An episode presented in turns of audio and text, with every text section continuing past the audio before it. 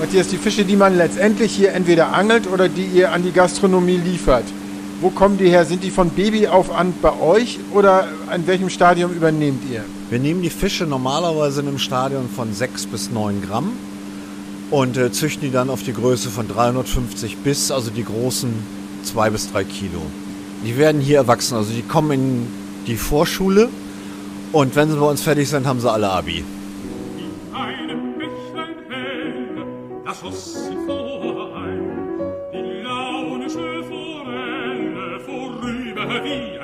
Wir sind heute zu Besuch auf der Fischfarm 25 Teiche von Matthias und Susanne. Die liegt eine halbe Autostunde südlich von Brandenburg-Havel und zwar in Rottstock im Fläming. Hier kann man angeln, Fisch kaufen und lecker essen. Letzteres machen wir gleich zu Beginn. Es gibt gebratenen Saibling mit einem leckeren Linsensalat mit leichter Currynote, dazu deftige Bratkartoffeln. Köstlich! Bei einem kleinen Spaziergang danach zeigt mir Matthias, wo die gerade verspeisten Saiblinge ihre letzten Tage verbracht haben. In einem Becken des Wirtschaftsteils der Anlage. Das heißt, sie kriegen hier Klarwasser, kaltes Klarwasser, was extrem nährstoffarm ist und dadurch äh, scheiden die alle Stoffwechselendprodukte aus. Kriegen auch nichts zu fressen. Das heißt, der Fisch hält das komplett aus und hat dann wirklich nur seinen eigenen Geschmack. In diesem Becken und Zuleitung des Geländes beginnen auch die Forellen ihren Aufenthalt in den 25 Teichen. Sie kommen in Babygröße vom Züchter und werden hier in Rottstock groß. Mein Sohn ist derweil schon mal angeln und zwar im sogenannten Kartenteich. Hier zahlt man für die geangelte Zeit, anders als im Kiloteich. Dazu aber gleich mehr im Interview. Mein Sohn muss auf jeden Fall noch ein bisschen Geduld haben. Also kurzer Zwischenbericht. Ja, ich hatte äh, eben zwei Nachläufer hier, aber sonst war es noch relativ still. Im Interview mit Susanne und Matthias erfahre ich, dass die beiden mal Berufskollegen von mir waren und hier jetzt gewissermaßen ein Aussteigerleben führen.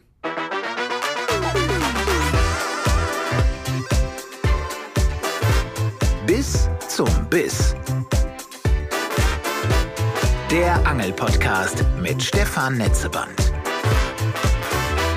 Wie ist es denn zu diesem tollen Projekt überhaupt gekommen? Wir liebten Kulinarik und wir liebten tolle Produkte und wir mögen tolle Ideen.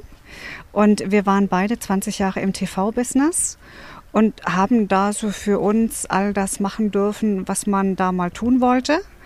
Und ähm, hatten die Idee, 20 Jahre werden wir noch arbeiten müssen, da waren wir Mitte, Ende 40, dann könnte man doch, wenn man noch mal was Neues anfangen wollte, dann jetzt. Ähm, Im Übrigen macht da auch noch die Bank mit.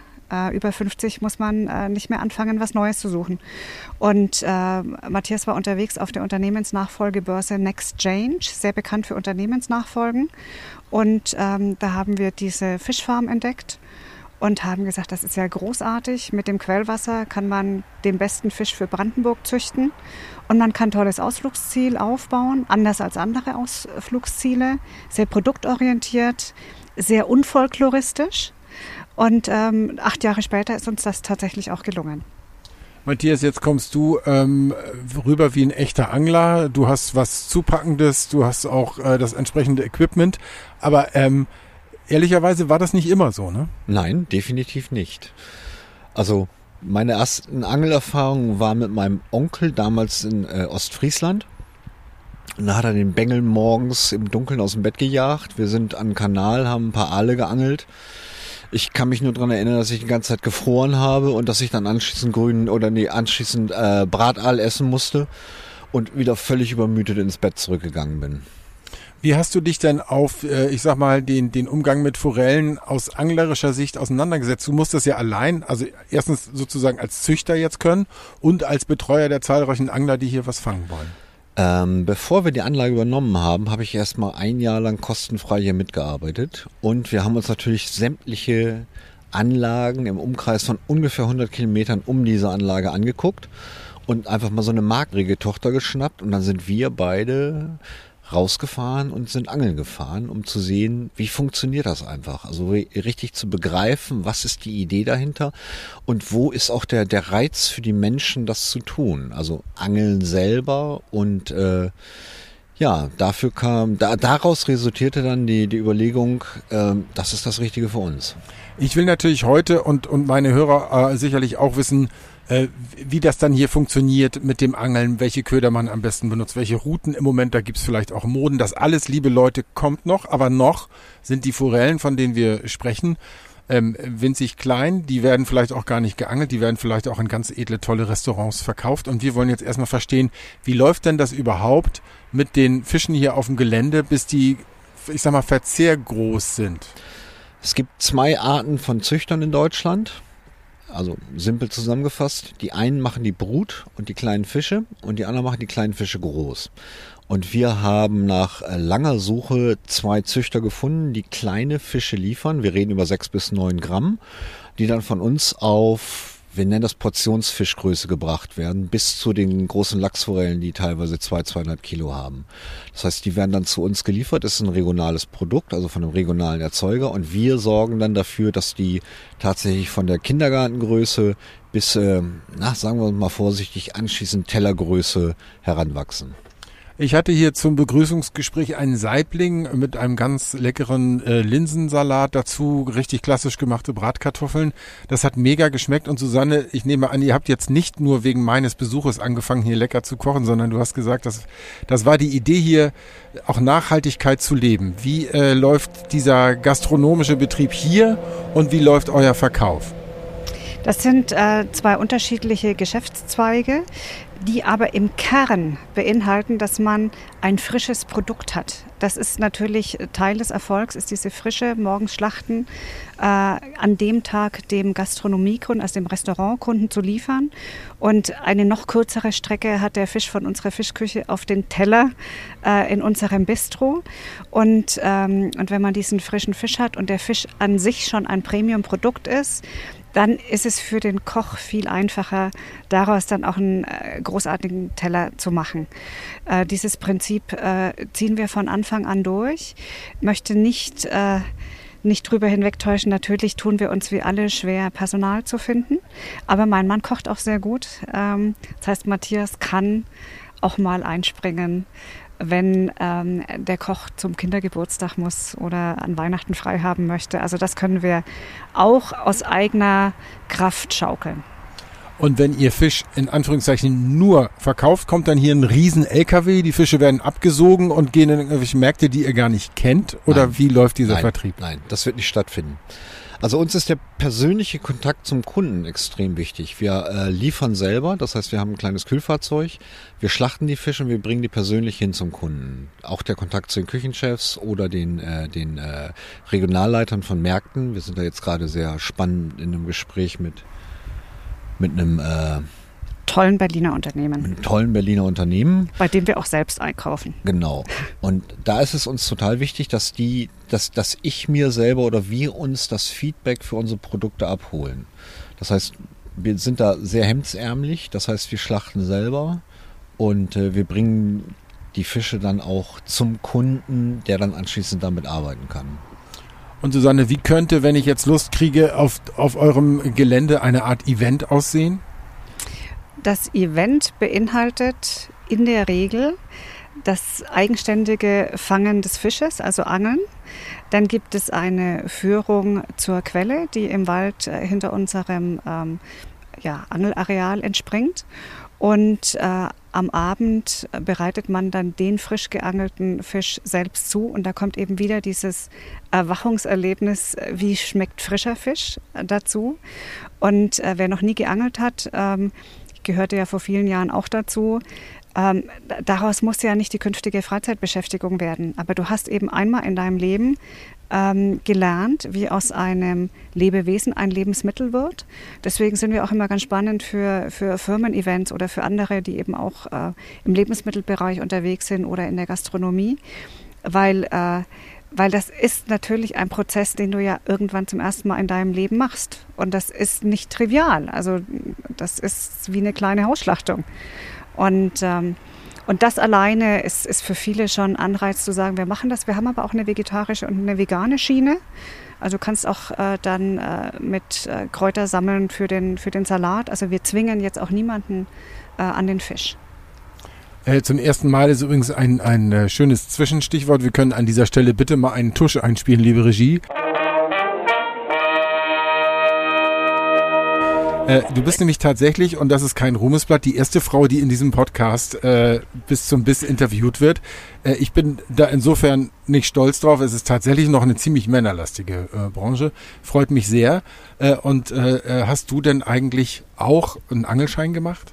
Ich habe tatsächlich die Angelprüfung gemacht und ich glaube, ich habe diesen Angelschein bis heute, acht Jahre später, nie abgeholt. Aber es war mir ein großes Bedürfnis, das gleich am Anfang äh, zu machen. Ich finde, das gehört so zur Glaubwürdigkeit. Ich glaube, es hat auch niemand gedacht, dass ich das mache. Es ist auch wichtig als äh, Mitinhaberin, mein Mann und ich äh, machen das ja zusammen. Man muss auch einen Bierkasten schleppen können. Man muss also auch eine größere Styroporkiste mit Eis und Fisch schleppen können. Das gehört dazu. Und ähm, man muss dann natürlich auch besonders lächeln, also um äh, auch, auch die Freude daran äh, auszustrahlen, wobei es mir schon lieber ist, wenn mir diese schweren Kisten abgenommen werden. Ich habe auf meinem Smartphone immer noch das Bild von Susanne mit ihrem ersten selbstgefangenen Fisch. Das Sehr schön. Alle paar Wochen hole ich das raus und gucke mir das nochmal an. Das also aus einer Zeit, wo man noch gar nicht groß von Influencern und so gesprochen hat, da wart ihr im Prinzip im Anglerischen schon die, die Trendsetter. Naja, polarisierend würde ich sagen, mhm. ne? weil wir, wir waren natürlich nicht die, ähm, die Jahrzehnte hinter sich hatten und, und wir haben ja auch keinen Hehl daraus gemacht, dass es auch für uns neu ist. Und, äh, und da wurden wir schon auch sehr kritisch beäugt. Ähm, aber ich glaube, das hat sich geändert. Also ich glaube tatsächlich, dass wir nach acht Jahren etabliert sind. Wir haben jetzt heute zum Beispiel Gäste aus Hannover, die tatsächlich bis aus Hannover angereist sind, auch hier übernachten, ähm, weil die die Anlage so schön finden es ehrt uns schon. Also da sprechen wir dann am Abend auch drüber. Da sagen wir dann auch, ey, wow, ja, die sind aus Hannover, cool. Jetzt nähern wir uns, äh, wir umkreisen das Thema Angeln schon, schon so langsam. Wir nähern uns ein, eine schöne Überleitung, hast du schon geliefert. Es gehört gefühlt dazu, selber äh, diese, diesen Fischereischein zu haben. Brauchen tut man den auf diesem Gelände nicht, ne, Matthias? Du brauchst ihn nicht. Was aber nicht eine Besonderheit von uns ist, sondern eine Besonderheit des Landes Brandenburg. Das heißt, wenn du mit der Friedfischroute, Posenroute mit zum Beispiel Bienenmade angelst, brauchst du in Brandenburg keinen Angelschein. Und äh, wir bieten hier auch Leihangeln an. Das heißt, wir haben für, für, für interessierte Gäste, die sagen, ich würde es gerne mal ausprobieren oder ich habe lange nicht geangelt oder mein Equipment ist so alt, ich traue mich da nicht mit ran, haben wir immer Technik hier, also haben wir immer Tackle da, damit die dann sagen, ich leih mir jetzt mal das Equipment und angeln. Aber das sind, wie gesagt, ausgewiesene Friedfischrouten. Natürlich brauchst du auch bei uns, wenn du mit einem aktiven Köder, also Wobbler, Spinner oder so angelst, brauchst du hier auch einen Angelschein. Ach, tatsächlich, okay. Ja. Also wir sind Na, da habe ich jetzt was gelernt, weil ich dachte, das ist sozusagen abgezäuntes Privatgelände, aber es ist weitrechtlich nötig, dass ich diese Kompetenz mitbringe. Genau, wir ja? sind hier nicht außerhalb der deutschen Gesetzgebung. Okay, verstehe. Ja, und das heißt, ihr habt auch auf dem Gelände im Prinzip eine Art Kontrollfunktion. Erstens hat jemand äh, die nötigen Papiere und zweitens ist er hier im Umgang mit dem Fisch so korrekt, wie man das erwarten darf. Ja. Und was heißt das in der Praxis? In der Praxis haben wir, also ein Kollege und ich, haben uns das zur Aufgabe gemacht, äh, einfach mal zu kontrollieren, auch wie der Angler mit dem Fisch selber umgeht. Also uns ist das Thema Weitgerechtigkeit und respektvoller Umgang mit dem Fisch ist uns total wichtig. Also hier wird kein Fisch an der, an der Schnur aus dem Wasser gezogen und dann ein paar Meter über die Anlage geschleift. Das ist kein Dackel, den du an der Leine führst. Das ist ein Lebewesen. Und auf dem letzten Weg soll er der so. Der Dackel ist auch ein Lebewesen. Ja, Entschuldigung, sie hat recht. Ein wildes Lebewesen. es, äh, es, ist ein Lebewesen und wir gehen davon aus, dass der, wir, wir erwarten einen respektvollen Umgang. Und auf den letzten, ich sag Sekunden des Lebens, das soll nicht Quälerei sein, sondern das soll weitgerecht, das heißt entnehmen mit dem Kescher, gleich schlagen, Herzstich und dann kannst du deine Bilder machen und nicht andersrum. Ähm, Susanne, welche äh, Fische kann ich hier angeln? Welche kannst, Arten? Ähm, das, das ist auch mal äh, unterschiedlich so unterm Jahr. Im Moment kannst du Forellen und Saiblinge angeln. Manchmal kannst du bei uns Stör angeln. Und äh, Lachsforellen. Die Lachsforellen sind so unsere größten Fische, die wir haben. Ich glaube, der Lachsforellenangler freut sich auch äh, besonders über diese, über diese Größe. Aber es ist äh, tatsächlich so, ähm, dass wir ganzjährig unterschiedlich anbieten, aber das sind so die äh, Saiblingforelle, Lachsforelle, das haben wir, würde ich jetzt sagen, immer da. Die haben wir immer da, genau wie Stör. Und, Und- ich muss dich da kurz korrigieren. Der größte Fisch, den wir haben, sind die Störe. Ja. Im, Im Angelbereich, die so zwei bis fünf Kilo haben. Da wusste ich zu meiner Schande gar nicht, dass die sozusagen gezüchtet werden. Wie ist das mit Stör in freier Wildbahn? Ja, gibt's. Gibt es welche Arten noch? Welche sind bedroht oder sogar schon weg? Irgendwas Also- ist doch mit dem Stör. So. Ja, äh, also es gibt den, es gab den äh, Acipenser sturio, das ist der europäische Stör. Bis 1910, so sagt die Legende, gab es auch welche in der Havel und in der Spree. Das war ein Standardfisch in Brandenburg und Berlin, der auch auf jeder Speisekarte war. Und äh, die, wir haben einfach verlernt, mit dem Stör umzugehen. Und äh, der Acipenser sturio soll ausgestorben sein. Also den gibt's nicht mehr. Ersatzfische, die wir hier haben, ist der sibirische und der russische Stör. Ähm, es gibt insgesamt 27 Arten von Stör. Die kleinsten haben so 70 Zentimeter, die kleinste Art und die größte geht so sollen bis 9 Meter ge- wo wir sehen worden sein. 6 Meter scheint, äh, scheint mir realistisch zu sein. Das ist der Hausen oder auch der Beluga-Stör. Jetzt sind wir schon übers äh, Gelände spaziert, äh, auch um ein paar Fotos zu machen. Da gibt es Teiche, da springen einem die, die Fische fast ins Gesicht. Ja, also du siehst die unter der Oberfläche äh, schwimmen, kannst ahnen, dass, äh, dass es wahrscheinlich nicht so viel braucht, um da jetzt einen rauszuangeln. Äh, andere Bereiche sehen ruhiger aus. Welche, sag ich mal, Angellogiken gibt es auf so einem Resort wie bei euch, um auch äh, mal zu fragen, welche, welches Geschäfts- oder Bezahlmodell da jeweils dahinter ist? Also wir haben zwei Bezahlmodelle. Wir haben einmal einen Kartenteich, also nicht Garten oder Karpfen, sondern Kartenteich. Da kannst du für einen halben Tag oder für einen ganzen Tag eine Karte buchen. Und äh, hast natürlich einen geringeren Fischbesatz, aber äh, keine, kein Fanglimit. Zielfisch ist dabei immer Forelle, es sind aber auch Saiblinge drin, Lachsforellen, Störe und Karpfen. Ähm, das ist mehr was für Leute, die wissen, was sie tun. Also gezielt auf Forelle angeln und tatsächlich auch gut darin sind. Oder für Leute, die sagen, ich brauche mal acht Stunden Ruhe von zu Hause. Funktioniert auch. Und der zweite Bereich ist dann unser Kilobereich. Das heißt, da zahlst du nach Gewicht. Also nicht nach Zeit, sondern nach Gewicht. Das heißt, das, was du fängst, bezahlst du. Ähm, es kommen Feuerwehren vorbei, die sagen, wir haben nächste Woche Dorffest bei uns, wir müssen 40 geräucherte Forellen müssen wir abliefern. Kommen sie mit ein paar Mann vorbei, fangen sich die 40 Forellen und dann räuchern die die selber. Oder wir haben Familien. Bei Kindern ist ja zum Beispiel ganz wichtig, so ist das Empfinden, was wir haben. Um Interesse für, eine, für ein Hobby zu entwickeln, brauchst du Erfolg. Und viele Eltern führen zum Beispiel ihre Kinder ans Angeln ran.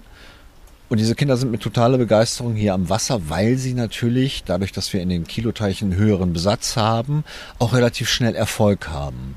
Und äh, so viele lachende Kindergesichter wie hier wirst du außer einer Süßigkeitenbude wahrscheinlich nicht wieder sehen.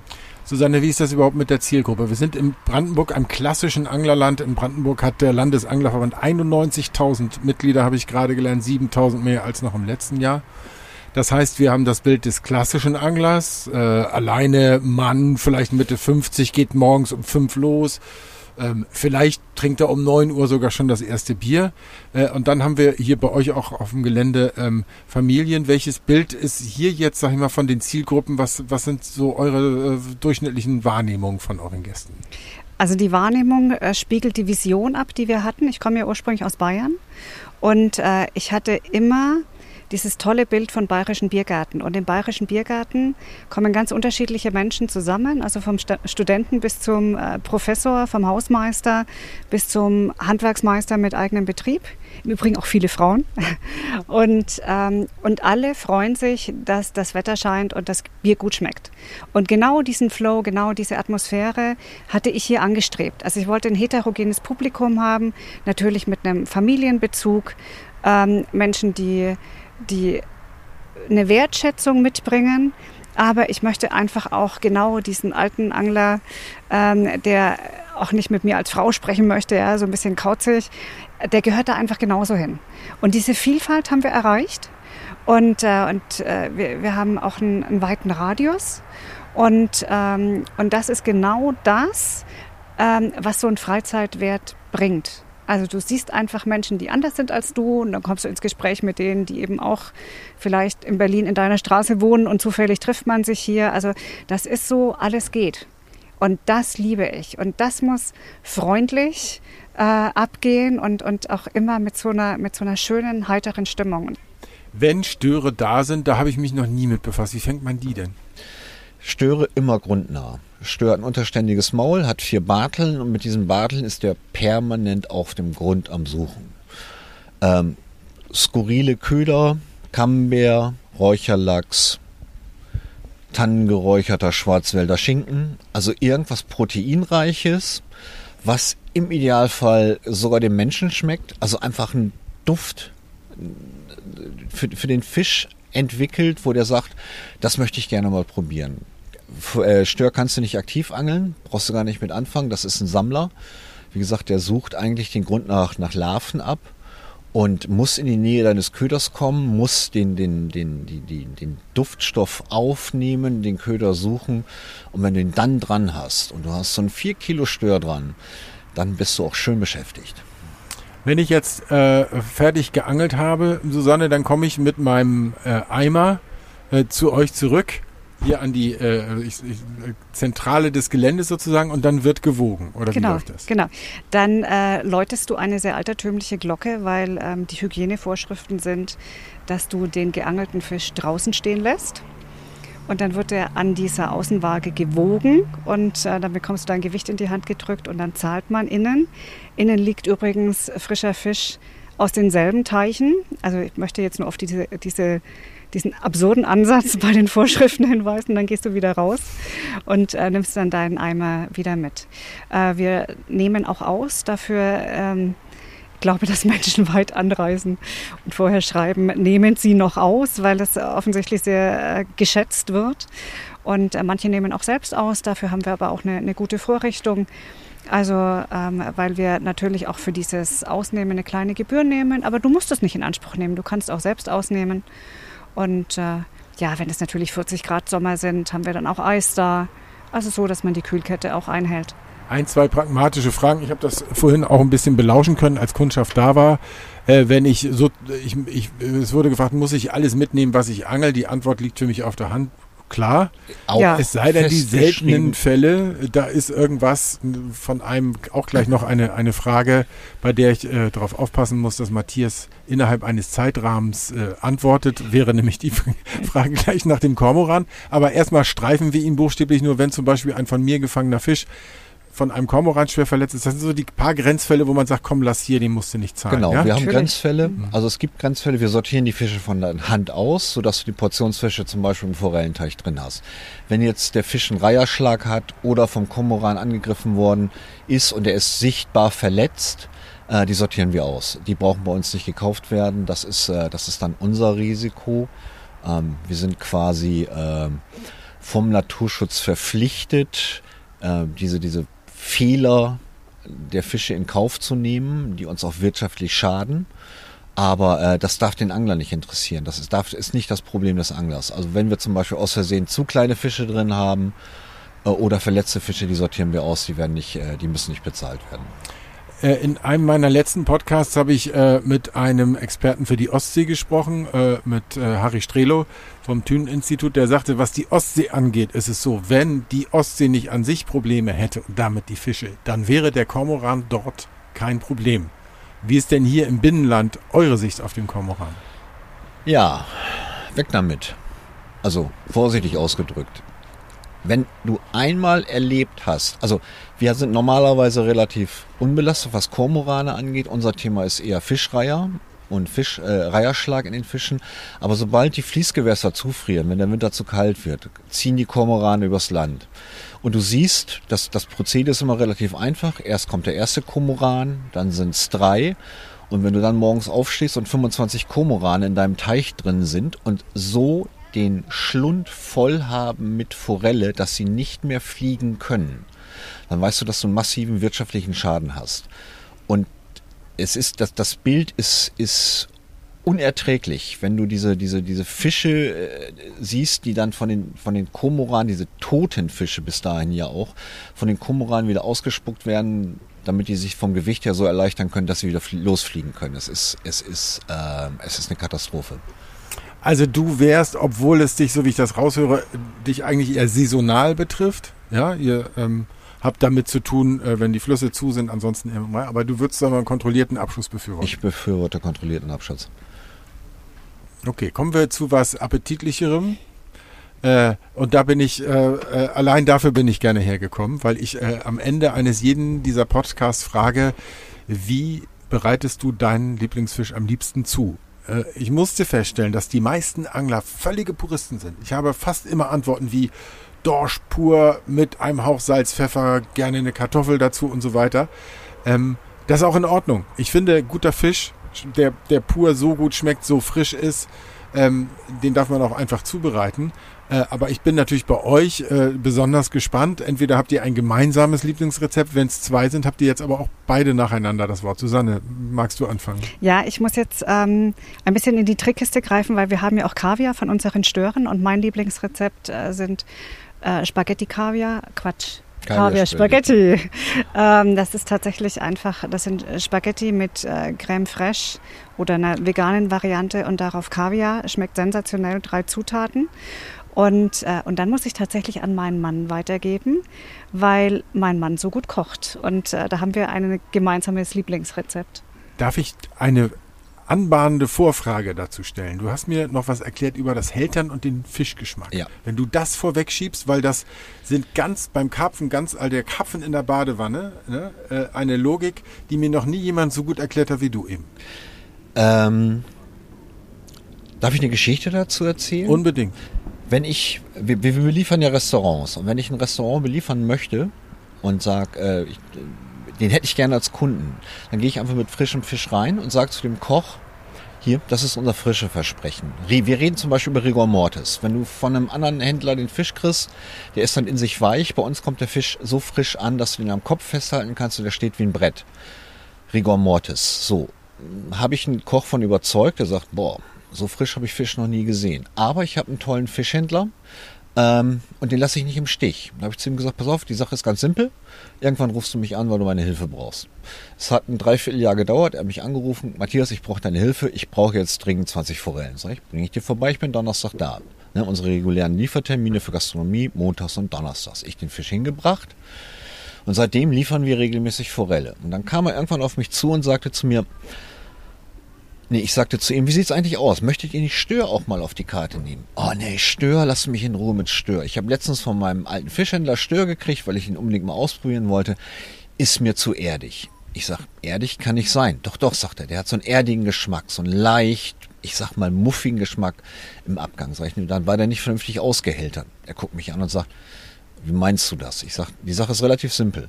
Wenn du einen Fisch hast, der sich zum Beispiel wie der Stör immer im Grundbereich auffällt und auch gerne mal so ein bisschen Schlamm oder so mit durchzieht, dann musst du diesen Fisch aushältern. Das gilt im Übrigen auch für Saiblinge und Forellen. Das heißt, die kommen bei uns mindestens fünf Tage in Klarwasser. Und zwar nährstoffarmes Klarwasser, dadurch, dass wir Quellwasser haben, was relativ kalt ist. Es sind keine Nährstoffe drin. Und da kommen die für mindestens fünf Tage rein, um sämtliche Stoffwechselendprodukte loszuwerden. Das heißt, der Fisch ist komplett innerlich gereinigt. Der hat nur Klarwasser gekriegt, der kriegt auch nichts zu fressen, dass er über das Futter keinen Geschmack annehmen kann, sondern der Fisch schmeckt nach diesen fünf Tagen spätestens wirklich nur nach sich selber. Ergebnis aus der ganzen Geschichte, seitdem ist bei diesem Restaurant Stör auf der Karte. Und jetzt habe ich richtig Appetit bekommen, Matthias. Du, Stör? Dein Lieblingsrezept, wenn Mein Stör ist gerne. Ich habe zwei Lieblingsrezepte. Eins essen wir hier mittags. Ich selber esse es auch fast jeden Tag. Das ist das Saiblingsfilet mit Bratkartoffeln. Ganz klassisch, rustikal und auch kein Shishi dran. Liebe Hörer, äh, ich habe es ja vorhin schon moderiert, er hat absolut recht.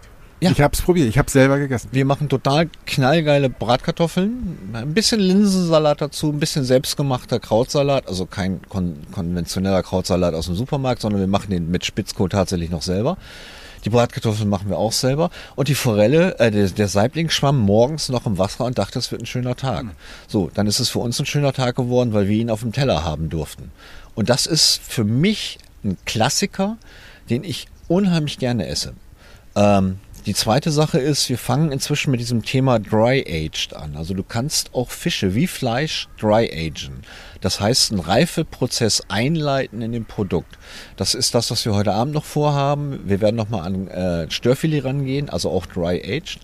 Und äh, den einfach nur als Filet, Störfilet in, in, in Größe, wie du es haben möchtest, bisschen Salz drauf, bisschen Pfeffer drauf, auf die Haut, in der Pfanne, kurz anbraten, auf die andere Seite legen, dass es ein bisschen Röstaroma auf dem Fleisch gibt, zurückgehen, auf die Hautseite, Temperatur reduzieren, langsam durchgaren lassen, bis er noch leicht glasig ist und du wirst sagen, meine Güte, was für ein toller Fisch. Jetzt, liebe Susanne, äh, gehört dir das letzte Wort. Wer jetzt buchstäblich Appetit äh, bekommen hat auf 25 Teiche im Brandenburgischen, wie kann der sich zum einen mit der Webadresse und zum anderen grundsätzlich am besten hier anmelden, informieren? Äh, Gibt es da schon alle möglichen äh, Reservierungssachen oder ist am nettesten mit, mit euch nochmal zu telefonieren? Was äh, macht den Aufenthalt hier so am, am schönsten bei euch? Also, ihr geht auf www.25teiche.com und da gibt es ein Kontaktformular. Und ähm, jetzt weiß ich natürlich nicht, wie ich den Podcast von Bild.de einschätze. Ja, also wenn mich tausend Menschen anschreiben unter mail at 25teiche.com, würde ich nicht mehr antworten können. Aber tatsächlich, wir beantworten selbst. Also wir haben keine Assistenz äh, und wir beantworten auch sehr individuell und aus der Zeitnot heraus auch mal beantragen, ja geht. Aber ähm, tatsächlich Spezialfragen immer darauf.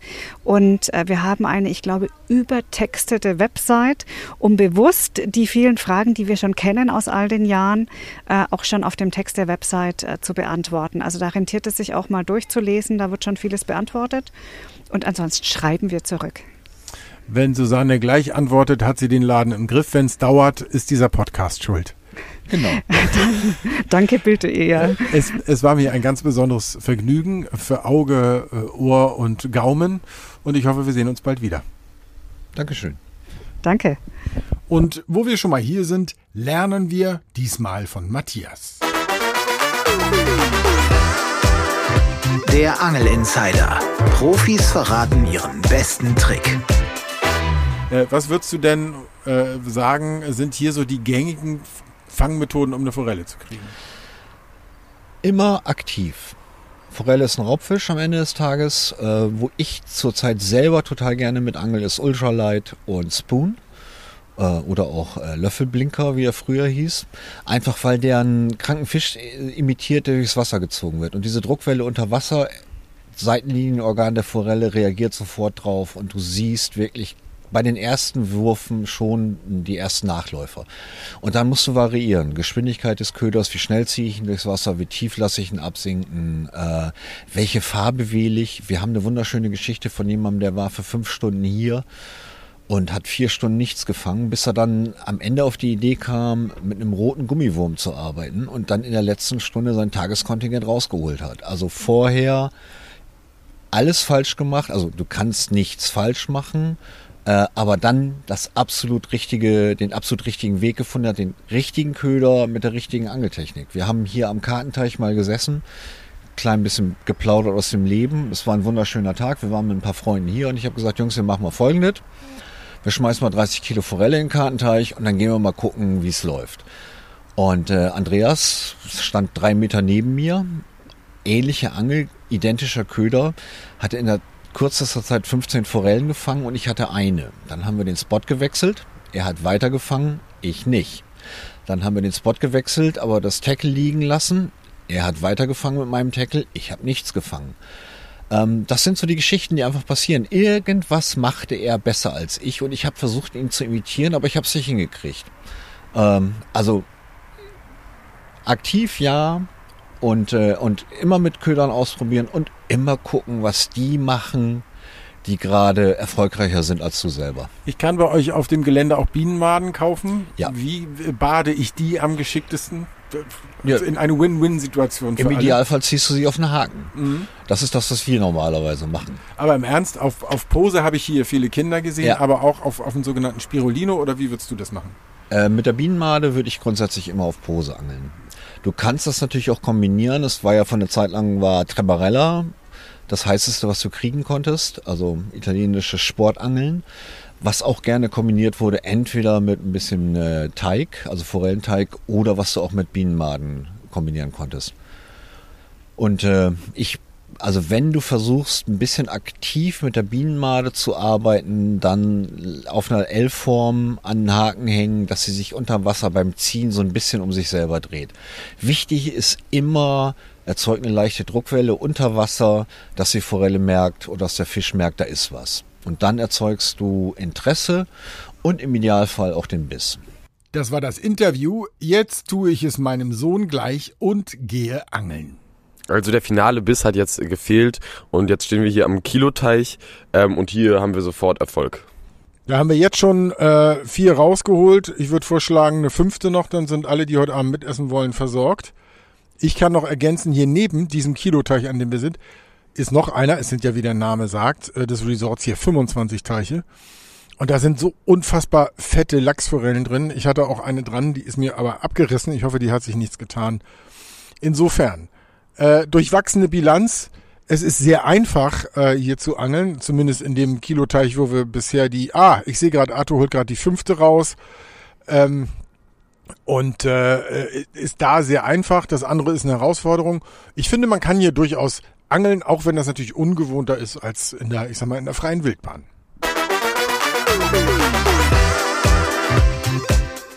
Soweit bis zum Biss für diesmal. In der nächsten Ausgabe gibt es ein Spezial zum Hochseeangeln, denn wir erwarten ja die EU-Ministerentscheidung über Fangbegrenzungen. Wenn du diesen Podcast magst, abonniere ihn am besten da, wo du ihn hörst, dann verpasst du keine Folge mehr.